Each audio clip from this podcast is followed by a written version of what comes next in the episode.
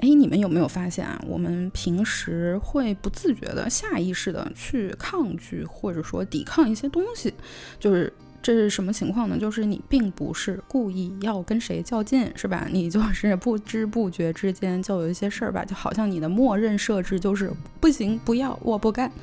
你就比如说我吧。我发现我这个人啊，就挺抵抗流行的东西的，就是什么最近大火的超级英雄的电影啊，突然每个人都在谈论的书啊，一些职场的流行词汇啊，比如说什么赋能啊、内卷啊、盘活存量啊、输出倒逼输入啊、抓手啊，就是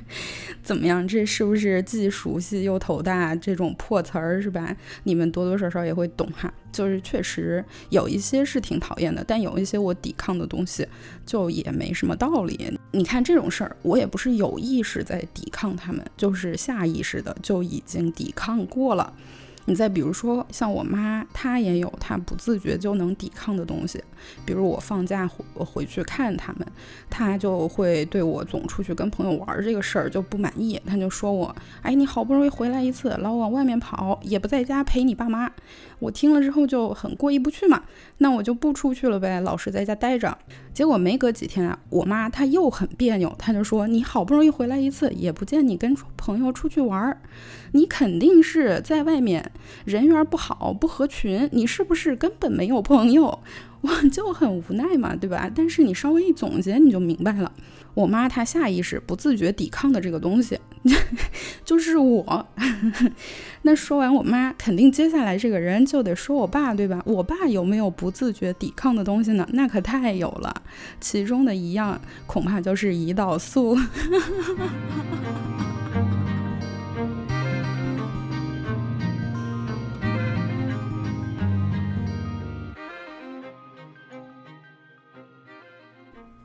大家好，欢迎收听新一期的大哥爱思考，我是你们的兔子。嗯，刚才这一段特别不好形容、难以描述的，嗯，强行植入的段子，最后好不容易把落脚点落到了胰岛素上面。呃，相信从这一期节目的标题，大家也已经看到了。今天呢，就是想来跟大家一起聊一聊口服胰岛素。那口服胰岛素这个东西为什么值得专门聊一聊呢？嗯，相信我们大家多多少少都会觉得胰岛素是一个挺常见的东西，我们平时也都很熟悉。尤其是作为我们中国人来说，特别骄傲的一件事情，对吧？我们是全世界首先做出了人工合成牛胰岛素的国家，那我们怎么可能对胰岛素陌生呢？嗯，不能够。而且中学的生物课里面也都有介绍过。呃，胰岛素是就是胰岛的 B 细胞分泌的一种用来调节我们血糖水平的这么一种调控性的荷尔蒙，而且我们的中学课本里面也都有介绍过，胰岛素呢就是胰岛的 B 细胞，胰岛不是有 A 细胞和 B 细胞嘛，然后胰岛的 B 细胞分泌的这么一种用来调节我们的血糖水平和糖的代谢和储存的荷尔蒙，但可能。因为太熟悉，反而有时候容易忽略。我们现在全世界范围内，大家使用的胰岛素都是通过注射的方式来使用的，呃，皮下注射的那种啊，并没有口服胰岛素可供大家选择。这也是为什么我觉得口服胰岛素很值得聊一聊的原因，就是因为它是一个很厉害的东西。它厉害在哪儿呢？哎，厉害就厉害在它的药物开发是有难度的。那我们接下来就来说一说啊，这个难度到底都难在哪儿？要讲难度，咱们首先就离不开呃，简单的要说一说胰岛素的呃化学本质。它是一个蛋白质，这款蛋白质呢有两条多肽链组成一个 A 链一个 B 链，然后加在一起一共有五十一个氨基酸。它的大小呢是五千八百道尔顿，道尔顿就是化学上用来表达蛋白质的大小的一种单位嘛。那这个大小是算大还是算小呢？其实你要是把它放在整个蛋白界来看的话，五千八百道尔顿确实是一个非常非常小的蛋白质了。有有很多的蛋白质可能几百上千千道尔顿的都有，嗯，所以说五五千八就是确实是一个挺小的蛋白质。但是呢，如果把它作为一款口服药来讲的话，它却是一个会因为自己的尺寸太大而影响它的吸收的这么一个药物候选人。嗯，另外一个很大的因素就在于说，咱们胃肠道的这个消化系统啊，本来它就没打算好好的把吃进去的胰岛素吸收了，让它发挥作用。这又是为什么呢？嗯，具体来说有几个原因吧。首先，一个很直白的原因就在于胃肠道里的酸碱度。你看，像咱们的胃里面有很多的胃酸，导致一种强酸性的环境，pH 值就非常的低啊。呃，那它这个酸性环境就十分的。呃，容易使得各式各样的蛋白质啊、多肽啊、核酸啊这种生物具有生物活性的大分子物质发生变性。那胰岛素作为一款蛋白质，它也自然是不能例外的，对吧？蛋白质的变性呢，我们在日常生活中有许多非常直观的例子，嗯，比如说。呃，我们炒鸡蛋、蒸鸡蛋、煮鸡蛋的时候，这鸡蛋你从壳里把它打出来，到你做熟了之后，它的形态是不是就非常不一样？呃，这个形态的变化里面有很重要的一个贡献因素，就是蛋白质的变性。你煮鸡蛋那个蛋清，呃，就会变成固体。呃，这个呢是蛋白质在温度的作用下发生了变形，然后它就凝固了。嗯，再比如说，如果你制作过，呃。木瓜牛奶、草莓牛奶、香蕉牛奶、菠萝牛奶，就是各式各样你喜爱的水果和牛奶放在一起，说不定你还就往里面再加点西米呀，或者是别的什么东西，是吧？把它做成西米露果味西米露。嗯，如果你没有及时的把这款甜品给吃掉的话，过一段时间，比如说两三个小时之后，你再去看它，你就会发现，哎，它好像分层了、结块了，或者是产生一些絮状沉淀。嗯，那这些固体形态的物质呢，主要就是因为水果里面各种酸性物质和牛奶里面的蛋白质发生化学反应，使得这个牛奶呃里的蛋白质发生了变性，然后它就凝固了。嗯，当然变性也不只是有凝固这么一种外在的表现形式啊，这里就只是举两个例子嘛，帮助你嗯回忆一下蛋白质变性一般是怎么一个过程。那胰岛素咱是把它当药给吃进去的，它到了胃里面，它就抵御不了这个强酸环境，然后就哎发生变性了，那它自然就是也不能发挥它应有的药效了。再一个啊，咱们的消化道里面，主要是肠道里面有各种各样的消化酶，这些消化酶对于当药吃进去的胰岛素来说，也都不是什么省油的灯，不是什么好惹的地头蛇，呃，一个二个的都是瞄准了要把各种东西给消化掉这么一个目的而存在的。呃，消化嘛，就是对吧？把它分开拆了，整个就给你打散了。嗯，那这些消化酶里面呢，有很多是蛋白酶。蛋白酶呢，它就会去识别说，哎，这个是我要加工处理的对象，那我就把这一款蛋白质或这一类蛋白质给它消化掉。就是不同的酶，它会去。靶标各种专属的消化的对象，有一些是根据序列的特性，有一些是根据结构的特性。呃，那自然也是有一些酶，它就是能够识别像胰岛素这种蛋白质，并且把它消化掉。那胰岛素被消化酶切成了短短的小片段了之后，当然就不再是胰岛素了，那它也就不可能有什么疗效了。除了各种各样的消化酶呢，咱们的呃胃肠道消化系统里面也生活着大量的微生物，这些微生物也是要吃饭的，对吧？而且呢，它们的代谢过程中也会呃产生各式各样的化学物质，有一些呢也会导致蛋白质的变性或者是降解。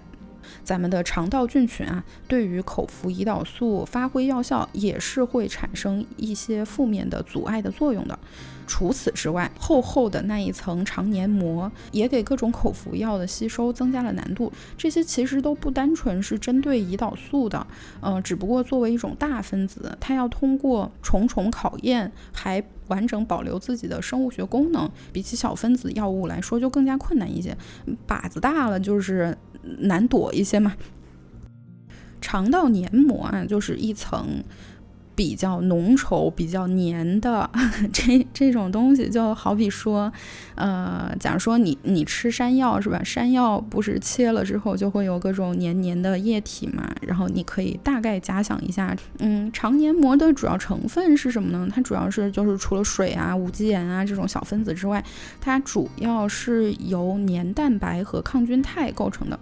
黏蛋白呢，顾名思义就是粘度很大的一些蛋白质，它们呢其实是一类高度糖基化的蛋白质，然后抗菌肽呢也是多肽类的物质，这些啊有很多都属于大分子。反正总之吧，由于各种各样大分子组成了这一层厚厚的、很粘稠的肠黏膜，使得药物要接触到我们肠壁的细胞就变得更加困难了一些。那为什么突破肠黏膜接触到肠上皮细胞很困难，就会导致药物的吸收更困难了呢？哎，这个自然而然的就要说到正常的药物吸收过程啊，它进入血液循环系统的这么两种主要的途径了。嗯，为什么入血这个事儿很重要呢？因为你想啊，它只有进入了血液循环系统，才能够随着血液的循环到达身体的各个地方，对吧？抵达战场，开始战斗。一般来说啊，口服药呃最后被被吸收入血啊，呃它要么呢是穿过一层一层的肠道的细胞，呃然后穿过血管壁的细胞进入到血液循环里面，就是经过这样一个进入细胞又出了细胞的反复的这样一个过程啊。那另外一种途径呢，就是从细胞之间的缝儿里挤过去，穿过一道又一道的缝儿，最后挤挤进血管壁。嗯，进入血液循环系统。但是肠上皮细胞呢，它们彼此之间就是并排站的非常的紧，都你贴着我，我贴着你，而且细胞膜和细胞膜之间就是相邻的细胞的细胞膜之间呢，是有一种叫做紧密连接的结构，把它们呃捆在一起的。你就好像说我们有两个箱子，你把这两箱子并排摆在一起，但是这结构不够牢固，对吧？所以呢，你就用呃，你就在箱子壁上打上孔，然后用小铁丝儿给它们都绑。上嗯，这种紧密连接的结构呢，其实就是由多种蛋白质组成的这样一种呃小铁丝儿结构，用来把相邻的两个细胞捆在一块儿的。那你想啊，紧密连接它都叫紧密连接了，想必是呃连接的很紧密了。所以说，对于呃这种想从缝里挤过去的药物来说呢，它这个缝儿呢，它就不好挤。而且作为一种大分子啊，呃就不像小分子药物，第一种途径，咱们刚才说的出入细胞、出细胞、再入细胞、再出细胞，就是反反复复这种穿越细胞的过程，对于大分子药物来说，它们也很困难，因为呃咱们正常的细胞运输。就是跨细胞膜运输各种物质呢，根据物质的性质和大小，也是有许多不同的途径的。比如说像水这种特别小的小分子，它就可以靠渗透压的作用，呃，自然的就扩散过去了。嗯，就是这边水多，那边水少，那我就从多的这一边向少的那一边就自己就扩散过去了。呃，或者是有一些物质，它的亲脂性比较强，那呃，它在细胞。膜这种主要成分就是脂肪酸的，呃，这种结构里面呢，它就很容易把自己融到这个膜里面，然后就从从膜的一边儿，相当于就掉进了膜的另外一边里面去。通过这种反反复复的跨膜的动作，它就可以入细胞、出细胞了。但是对于其他很多物质来说，需要穿过细胞膜这个结构呢，是选择性的主动运输这个过程来完成的。具体的机制也是有一些种类的区分啦，呃，但是比较常见的就是会有专门的受体去结合这个东西，然后激活一些信号通路，把这阀门打开，给它放过去。所以呢，这种情况呢，你想啊，它就不可能是随时随地，呃，轻轻松松就能发生的，它必须要先天有这个条件，它才。才能够实现这样子的跨膜运输，那对于很多药物来说呢，这也就造成了一个非常大的困难。说了这么多困难啊，咱们来稍微总结一下，为什么胰岛素做成口服药这么难？就是两大因素，一个是胰岛素自身的因素。作为一个蛋白质呢，它要发挥自己的药效，必须保证自己的结构和功能都是完好的。这一点在胃肠道的环境里面有很多的困难。这些困难主要包括什么酸碱度啊、消化酶呀、肠道黏膜厚重钻不过去、肠道微生物的干扰，以及穿透层层细胞屏障进入血液循环系统的这种困难。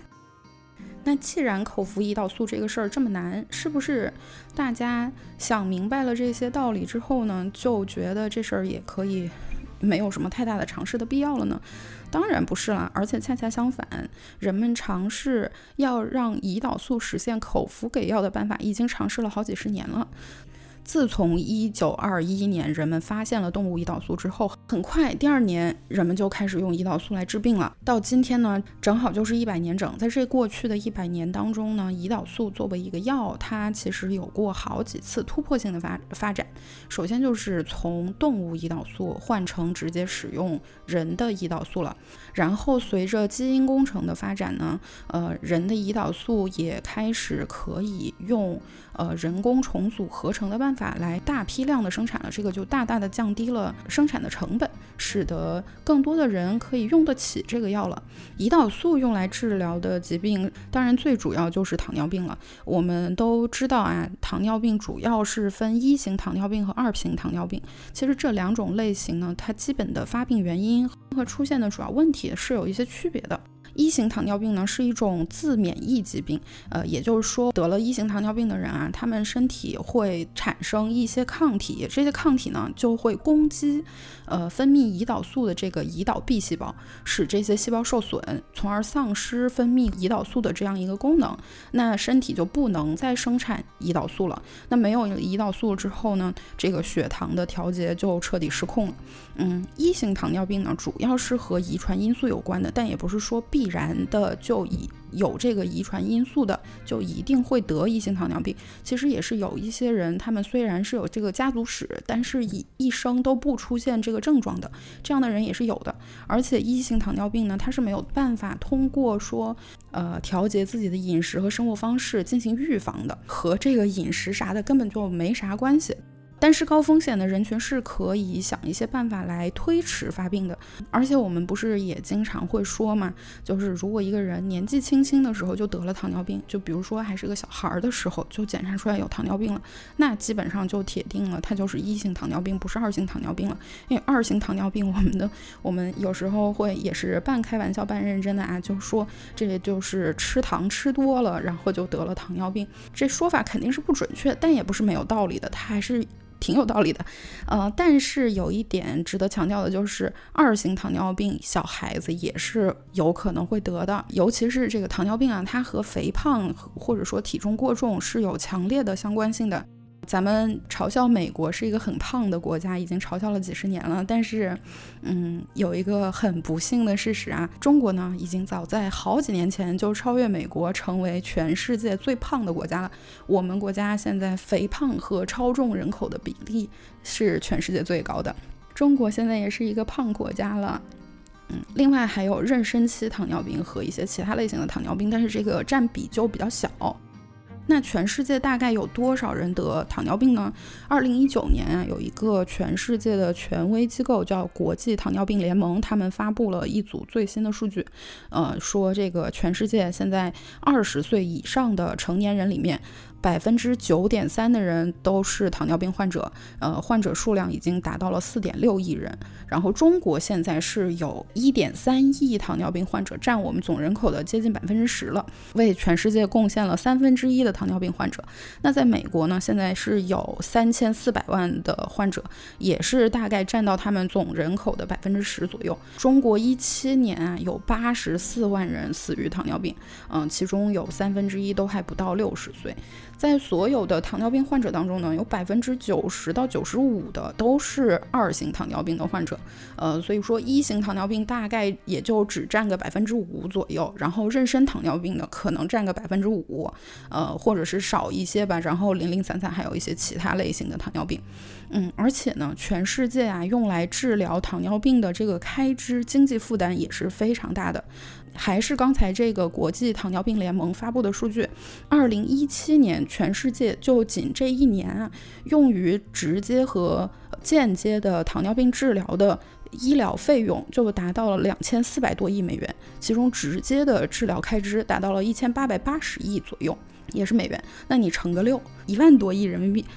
而且这其中的开支呢，直接开支啊，里面有百分之六十以上是用于并发症的治疗的。那中国呢？嗯，我没有找到特别新的数据，只找到了一个二零一四年的数据，就是这一年中国在治疗糖尿病上面的总开支大概只有八百亿人民币。也就是说，中国有这么多的患者，但是治疗的开支却非常的低，说明有很多人他们其实现在接受的治疗是没有达到理想的水平的。虽然咱们的药是便宜，但是也便宜不了这么多，是吧？你看这个患者人群数量庞大，带来的经济负担也非常的大。对于呃研发更好的胰岛素来说，这绝对是无可匹敌的驱动力了。哎，但你可能就会想问了，一型糖尿病只占百分之五啊，那算下来就是这个人数就大大的减少了。一型糖尿病才是胰岛素依赖的糖尿病啊，二型糖尿病又又不用使用胰岛素，那你这个胰岛素的市场其实并不大呀。不是这样的，二型糖尿病的患者啊，有很很多人在随着他疾病的进程，最终也是需要使用胰岛素的。一般来说呢，当一个人被诊断了二型糖尿病之后，首先医生就会跟你开始强调了很多东西不能吃、不能喝，然后你平时生活当中要注意，呃，自己的血糖的情况，有时候你可能会突然低血糖，嗯，你会容易晕。然后还会给你开很多的药，呃，比如说这个全世界著名的神药二甲双胍，是吧？它就是治疗糖尿病的一个非常主流、非常非常有名的一款药。嗯，这些口服药呢，就是在呃确诊的早期吃的口服药呢，是各种各样方式的降糖药，有时候是只服用一款，有的时候搭配好几款同时使用。如果通过吃降糖药没有办法把血糖控制在一个比较理想的稳定的范围内，客观上来讲啊，都是需要使用胰岛素的。这又是为什么呢？因为我们说一型糖尿病的患者他自己的身体不能够产生胰岛素了，但是二型的患者并没有说有这个问题啊。这主要就和胰岛素抵抗有关系了。胰岛素抵抗呢，是指像脂肪细胞、肌肉细胞或者是肝脏的细胞这些，对于糖的使用和代谢循环过程，就是决定它到底是存放起来，还是直接用掉，或者是在不够的时候要不要拿出来一些库存使用掉。呃，这些调控过程有比较大的参与度的这样一些细胞吧，它们的细胞呢，对正常浓度的胰岛素产生的反应是不足够。的这样一种现象就叫做胰岛素抵抗，也就是说，这些细胞呢，呃，你正常浓度的胰岛素已经不能够打开它们那个响应的开关了，你需要有更高的胰岛素浓度，才能使这些已经产生了抵抗的细胞形成正常的这种对胰岛素产生产生反应。呃，在脂肪细胞里面呢，胰岛素抵抗就导致储存在脂肪细胞里面的甘油三酯的水解，呃，然后它们就会被释放到血液里面，从而提高血浆里面的脂肪酸的含量。如果是在肌肉细胞里面发生了胰岛素抵抗呢，就会降低葡萄糖的吸收；而在肝细胞里面形成抵抗之后呢，会降低葡萄糖的储备。所以说这几个作用叠加在一起，最后就都导致了血糖含量的升高。那为什么口服的那些降糖药没有办法解决这些问题呢？因为这些药物呢，它们都是通过不同的具体的作用机制吧，但是都是在干预呃生理生化代谢的一些具体过程。对于这种宏观全局性的呃系统性的血糖的循环利用和调配。这些药物没有办法实现这样整体性的效应的。我们身体自然的这个过程，这个步骤就是通过胰岛素来进行管理的。但是如果细胞对胰岛素产生了抵抗，那就等于说发号施令底下不听了，那你就没有办法了，你只好就是发更强的呃命令嘛。那这个时候就需要额外的摄入一些胰岛素，来使这些已经有抵抗的不响应的细胞产生响应。那现实情况中呢？美国啊，目前有七百四十万人在使用胰岛素。刚才咱们不是说嘛，他们的总患者数量有三千四百万，而且呢，实际上这三千四百万的患者当中，大约有一半的患者他的血糖控制都不是很理想，呃，是属于这种建议使用胰岛素的人群范围的呢。也就是说，美国潜在的使用人群应该大概在一千七百万左右，而现实生活中呢，只有七百万人在使用胰岛素，也有一千。千万人他们是该用，但是没有用上的，这和现有的注射型的胰岛素的许多缺点是有密切关系的。那咱们接下来就来说一说现在的胰岛素，它到底哪儿不好？首先就是因为注射这个用法带来的。你想想看啊，一个患者，尤其是一型糖尿病的患者，小小的年纪几岁，十几岁就确诊了，是吧？然后就每天开始打针。这儿还应该补充一下啊，我们现在用的这种注射型的胰岛素，其实可以按它发挥效应的那个有效期分两个大的类型吧。一种是那种长效胰岛素，也叫基础胰岛素，它就是发挥的作用时间比较长，比如说。呃，可以帮助你在这一整天之内都使血糖维持在一个比较稳定的范围内。还有一类是短效胰岛素，就是那种需要在餐前使用的胰岛素，因为你吃饭了之后，血糖不是会呃有一个快速的短时间内急剧性的增加吗？然后这个时候为了避免这种临时突然的血糖增加，那就要在吃饭之前先把这胰岛素给打到身体里面。目前来说，现有的使用的胰岛素呢，就算是最长效的也就顶多是一周打一次，有很多人用的这种长效胰岛素也是需要每天打一次，正餐之前也是会需要再打的。这样算下来，你就每天要打好几针嘛。而且一个新确诊的新手是吧？他可能对于自己就是一天这二十四个小时当中血糖的变化，他也不是。完全的了解，如果你这个时候血糖并不高，然后你就打了个针，呃，那就有可能使你突然间低血糖，然后人就晕过去了，这也很麻烦，也很危险，对吧？所以他新手可能还会有一段时间需要频繁的每天测好几次自己的血糖，以便增加对自己这个。整体情况的了解，那就是戳完指尖戳肚皮，那叫一个惨。而且这个注射式的胰岛素啊，用起来也不方便。你这个剂量，它不是一个固定的，你是需要去计算的，因为你需要。用多少的剂量，这个呢受你自身状况的影响的。比如说你今天吃了一些什么东西，你要是淀粉吃多了，那你血糖就升得快，那你可能胰岛素就需要的多。你今天就没吃主食，就吃了点菜叶子，你你一天都在吃沙拉，那你可能胰岛素就得少打一点了，对吧？或者说你吃饭是没什么变化，但你今天去打了个篮球，那你能量消耗就大了呀。也就是说呢，所有会影响你代谢率的因素。你在不同的时间点要综合考虑各种因素的影响，然后你算一下，哎，我可能这个时候大概要用多少个单位的胰岛素？这个事儿，你说难道它会很容易吗？其实它是非常困难的。嗯，就是至少是相当不方便的。再一个，毕竟它是打针，多数人呢是会在那个呃腰腹部位的皮肤那个地方进行注射的。嗯，这种针就是虽然它很短，而且现在有一些是做成了像一个笔那样的形形式，就是呃可能看着不是很吓人，但是你想想，谁愿意坐着火车上着班儿，突然想起来，哎，到点儿了，就撩起衣服往自己肚皮上来了一针。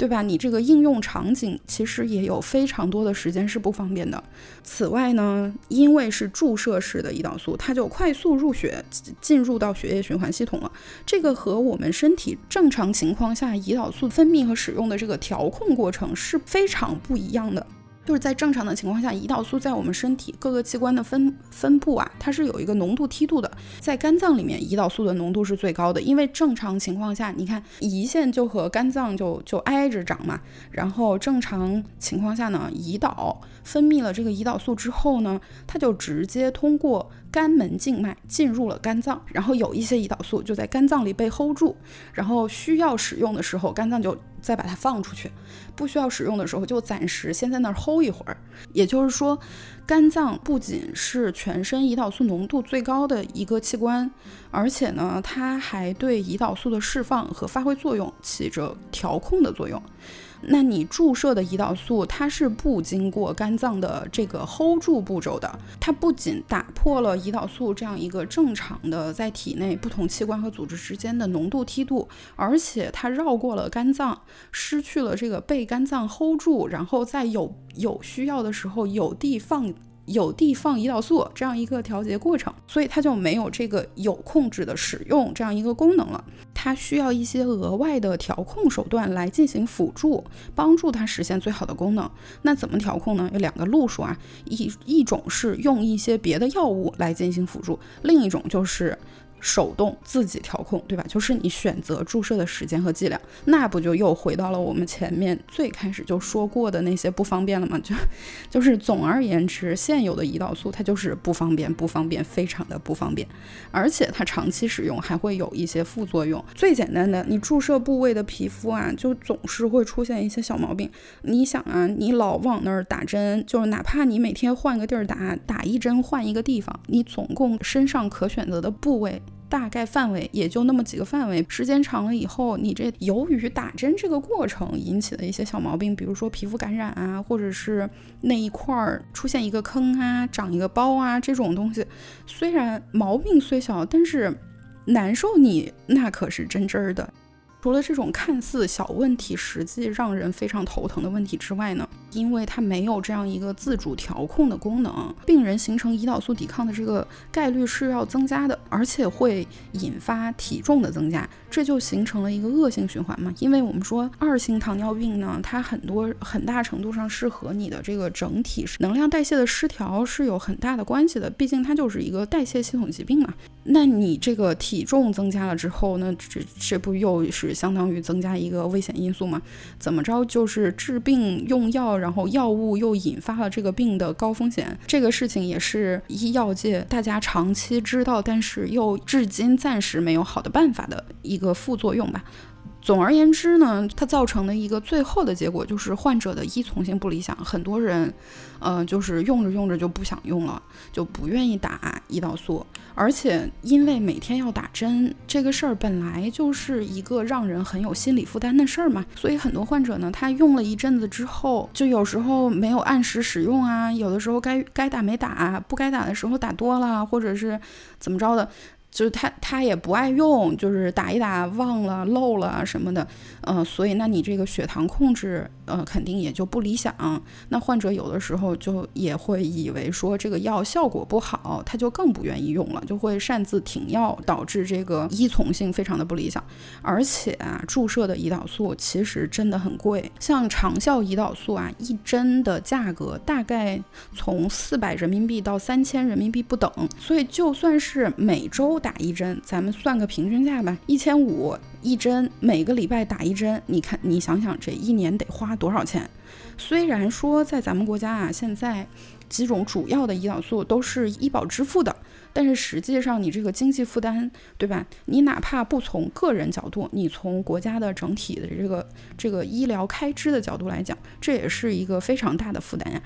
就我之前在一个音频节目里面听到有一个一型糖尿病的患者，一个美国人啊，他就是从小呃打胰岛素，每个月直接和间接开支，在他的医保支付完了之后，他自己还要自掏腰包两千多美元，就是这些直直接开支就是买胰岛素和针这个设备，注射设备的这些钱，那间接开支就比如说你。总得测血糖是吧？那你肯定要买那个测血糖的试纸啊，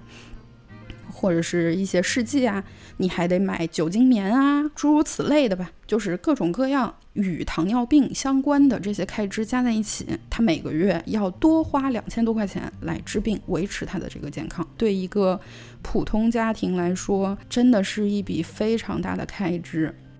说完了现有胰岛素的诸多不便。又说了胰岛素的这个需求非常大，而且现在很大程度上没有被满足，等于是说从两个角度解释了为什么开发口服胰岛素是一个有动力并且利国利民的好事情。之后，那这些做做药物开发的这些药企是吧？他们都尝试过哪些思路呢？如果用一句话来总结的话呢，咱们可以说他们的解题办法是在逐步升级的，而且他们的研发也是日趋靠谱了。最开始大家尝试的办法是通过提高胰岛素的溶解度，因为胰岛素是个蛋白质嘛，它在水这样的介质里面溶解度是非常低的。那如果你溶解度低了，就没有办法做成高浓度的药物。那一顿要吃一大把，那就是到底是吃药还是吃饭？就别吃饭了得了吧，就药也不用吃了，是吧？这肯定不行嘛。那水里面溶解度不行，那咱就用油呗。所以最开始的一波操作就是，呃，用各种各样的油来溶解胰岛素，比如说鱼肝油，是吧？就咱把这个药包裹在鱼肝油里面，做成一软胶囊吃下去，那就能够提高这个呃药物的浓度了吗？但是后来发现这效果还是不理想啊，大家就开始想说，哎，那我们躲开胃这个强酸环境吧，咱做肠溶片儿吧。像肠溶这个技术也是很成熟了嘛，最知名的就是想必人人都听说过、人人都使用过的就是阿司匹林肠溶片嘛，包治百病的神药阿司匹林是吧？吃进去就会烧胃。现在主要吃的片剂的阿司匹林都是做成肠溶的形式，就是它在这个整个药的外面额外多加了一层膜。这种膜的成分使得它在酸性环境里面不会溶解，只有当这个药抵达了小肠这个碱性环境，外面的这层包衣才会呃溶解打开，把里面的有效成分给释放出来。但是这个办法呢，还是不能解决问题，效果还是不行。做了实验发现，哎呀，血糖还是没控制住啊，这吃了跟没吃一样啊。于是呢。大家就开始更多的是从分子水平的机理上面来尝试解决这个问题了。最近这十几年的主要的尝试是试图增加这个口服胰岛素的 bioavailability，这个词就有点不，我有点不太会翻译，叫生物可及性吗？还是叫什么？就就是生物可及性。你你你能理解这个意思哈？它的具体的做法就是什么呢？尽量使得经历过重重的艰难险阻，终于突破了肠黏膜之后，正是要。作为一个健全的胰岛素被吸收的时候，这个胰岛素的含量还能够足够大，提高这个属性。那他想的办法呢，就是往这药里面加入一些消化酶抑制剂和肠道吸收促进剂。消化酶是敌军的主力阵营，所以咱们现在就往药里面加一些抑制剂，使得这个消化酶呢遇上胰岛素的时候没有办法发挥它的功能，那就保存了这个胰岛素的有生战斗力量了，对吧？肠道吸收。促进剂又是怎么一回事呢？现在用的比较多的是一些呃长链多糖类物质，它主要是增加这个药物啊穿穿越过细胞膜的能力，就是入细胞出细胞这个这个途径，它是要加强这个途径。另外也有一类吸收促进剂呢，是针对那个挤过细胞之间的缝儿这一条途径的，它们的这个。嗯，成分的那个作用机理呢，就是破坏掉细胞之间的那些紧密连接，所以这个药就有更多的机会从这缝儿中间挤过去。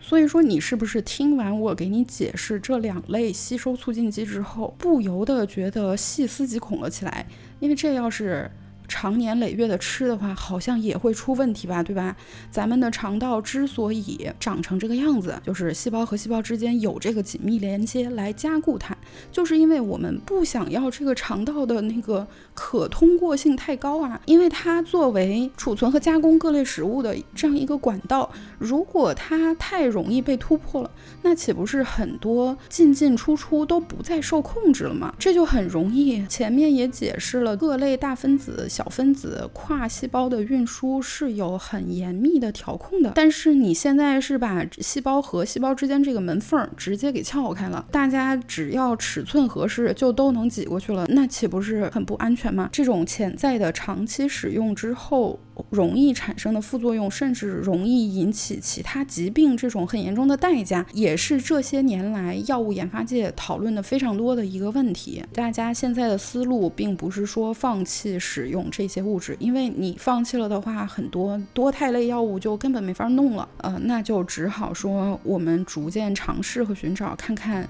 有没有哪一种是更安全一些的，也是一种风险和收益的平衡了嘛。毕竟现有的病也不能放着。不管呀，稍微总结一下啊，目前为止大家尝试过并且逐步升级的这些解题思路呢，从最初提高药物的溶解性，到改变药物溶解和释放的部位，逐渐的演变成今天比较主流的研发方向是增加它在肠道里面被吸收的概率。到今天，我们距离真的能够把胰岛素吃到肚子里还有多远呢？根据这个 FDA 的公开注册信息啊，我查到曾经有两个药物进入了三期临床，但最后不了了之的。其中一个当年也是红极一时，全世界都翘首期待的一款，结果最后三期临床呃实验出来之后没啥疗效，这个血糖啊，它不仅没有降低，反而更高了。哎，那妥妥的就是失败了吗？另外一款呢，是一个著名大药企。采用了这个口腔吸入剂的这样一个形式。口腔吸入剂就是，嗯，如果你看过那个《隐秘的角落》里面普普治哮喘的时候用的那个东西，就是含在嘴巴里面，然后你一摁，它就会有药粉儿喷出来，然后你这个时候随着你的吸气，它就被吸进去了。这个想法其实就你要问我的话，我是觉得哎也是挺神的，怎么会这么想呢？但是反正人家就是毕竟都做到了三期临床是吧？一定是我没有看懂。但是呢，结果后来这整条口腔吸入剂的生产线都被砍了，那自然用口腔吸入的方式来搭载胰岛素也就不了了之了。那我们。如果你平时有在关注糖尿病的治疗的话，你可能知道啊，全世界降糖药领域的第一名，当之无愧的就是诺和诺德。诺和诺德也不是没有尝试过口服胰岛素的开发的，而且他还尝试过不止一次，但是。从一八年之后呢，看起来就已经处在放弃的边缘了。那一年的夏秋之交，全世界都在看着它，它的一个二期临床实验结果公布了，哎，效果非常好，血糖得到了有效的控制呢。然而。巨头并没有将这款产品继续开发下去，是为什么呢？问题还是出现在生物可及性上面了。虽然它达到了它这个临床试验的呃试验终点，证明了药物的有效性和安全性，但是因为这个生物可及性还是太低了，所以它需要在这个药里面包裹非常多的胰岛素。而且它使用的那一种胰岛素呢，成本又相对很高，那这个就导致它这款药的成本实在是太高了，做这药简直就在倒贴钱呀！即便巨头如诺和诺德也觉得这是一个亏本买卖，所以他干脆就放弃了。目前呢，在 FDA 注册的正在进行的三期临床研究有只有硕果仅存的一项。呃，这家公司其实也是通过提高生物可及性的这个途径，就是前面说过的这个搭配消化酶抑制剂再加上吸收促进剂，来为这个口服的胰岛素保驾护航。目前它的三期临床实验呢，刚刚开展半年左右吧。嗯，这个三期临床设计的还呃略微有一点复杂，它会分两个阶段，前前后后一共会招募呃一千多名患者参与到这个临床试验的过程当中，而且这家以色列的公司呢，他们和国内也有合作，在国内的三期临床已经先于美国开始开展起来了。根据它的这个临床实验的设计和流程啊，预计将会在二零二四年完成三期临床研究，公布实验的数据。到那个时候呢，这个药到底能不能成事儿，呃，我们就能够见分晓了。那最后再提一下，除了口服和注射，实际上在胰岛素的使用方式上面，还有一个研发的思路是小针头，比如说做成这种贴片的形式。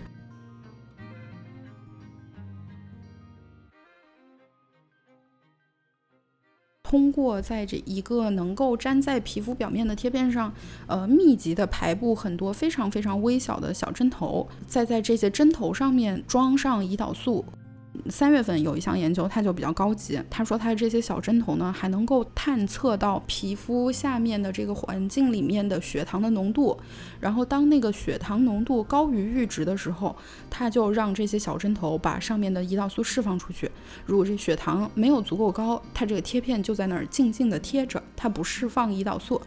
呃，如果这个能做出来的话，那其实也是一个非常非常不错的应用方式。然后这个用小针头的思路呢，也不只是贴在体表这样一个研发方向。MIT 呃就出了一个神兽，他们他们这个设计啊，自己到处宣传，把那个非洲知名的陆龟都拉出来站台了。它这玩意儿是一个小装备，需要你把它吃进去，但是它这个结构呢，是一个那种。不倒翁的形状的结构，底面那个平面很重，上面有个尖尖比较轻，所以它经过你的消化道漫漫长路上，不管它怎么来回滚，它最后抵达肠道了之后呢，因为这不倒翁的结构，它能够保证自己这个平面型的底面是朝下的，所以呢，它就能把自己立在你的肠道内，然后它这底面上又有很多小针头。当它到达肠道之后立住了，然后就把针伸出来。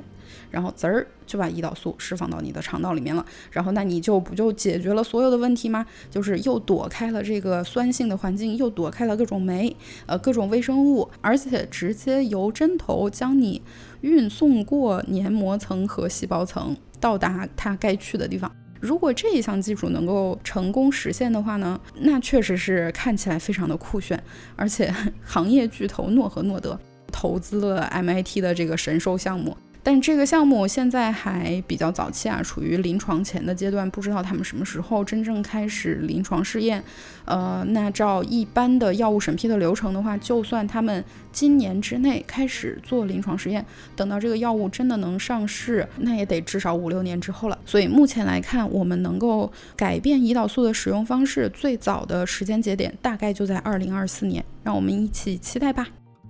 今天的节目就说到这里，在节目的最后，大家期待的过程中，来给大家放一首歌作为今天节目的片尾曲。这首歌的名字呢，就叫做《胰岛素之歌》，它是美国一个护理学校的一帮学生们自己创作的一首歌。它这个歌词就也挺好玩的，嗯，其实呢也多多少少道出了一些患者们的心酸。那我就把歌词和其他的一些相关内容一起贴在节目的下方，欢迎大家赏脸。查看好，今天的节目就到这里啦，嗯，一起听歌吧，拜拜。